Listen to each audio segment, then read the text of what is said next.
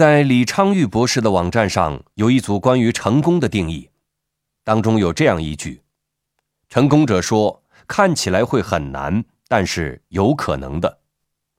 失败者则说，看起来是有可能的，但它将会很难。”如果用一句话来形容李昌钰博士的职业生涯，那就是把不可能变成可能。从一九六零年台北中央警官学校毕业开始，四十八年来从事刑事鉴识工作，致力于让证据说话。到美国十年间，从大学新生开始从头做起，一年间拿到了从硕士到博士的学位。进入大学从事科研工作以来，三年间从助理教授升任为终身教授，在多所大学开设了二十门专业课程。课程涵盖了从指纹鉴定到生物化学等一系列课程。在学术上，他不但获得了超过十所美国大学的荣誉博士学位，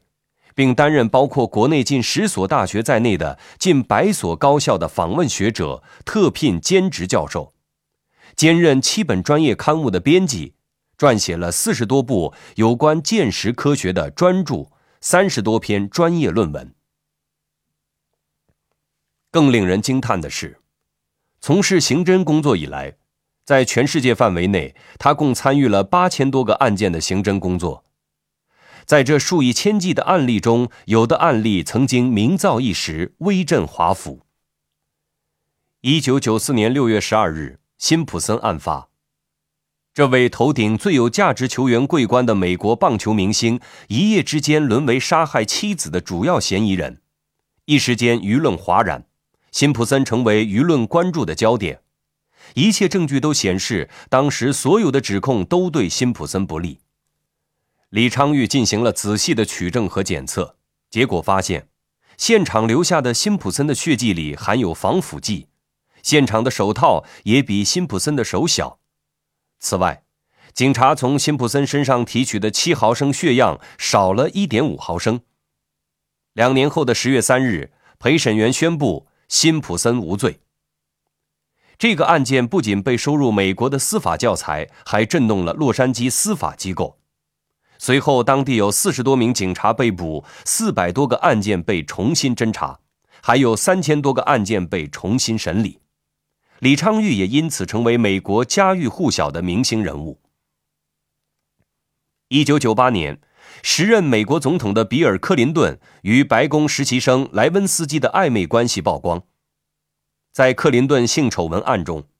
李昌钰曾因为检测出总统在莱温斯基晚礼服上的精斑，迫使克林顿不得不承认自己的不检点行为，成为时隔一百三十一年以来第一位在职遭到弹劾的美国总统。一个华人警官用证据让美国总统向整个国家道歉。所承担的压力是不言自明的。对此，他坦言，压力一定会有，但处理的方法很简单，就是不管他，你不理会他，他就没有了。内在的压力就是我如何处理掉我手上集结的八百多件冷案大案，我必须公正对待。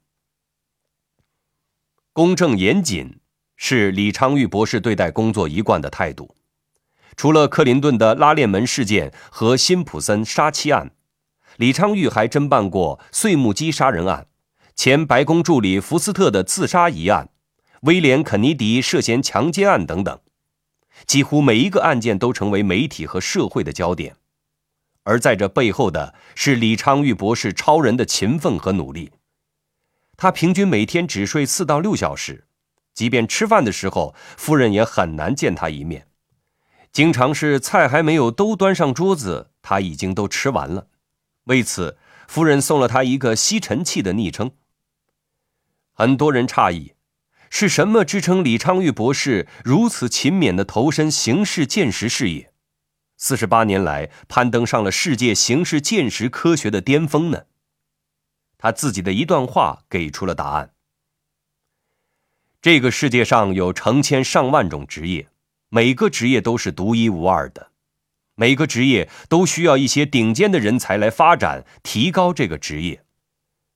在你有限的生命中，为什么不选择一项职业，为他设定一个无限的目标，投身其中，止于至善？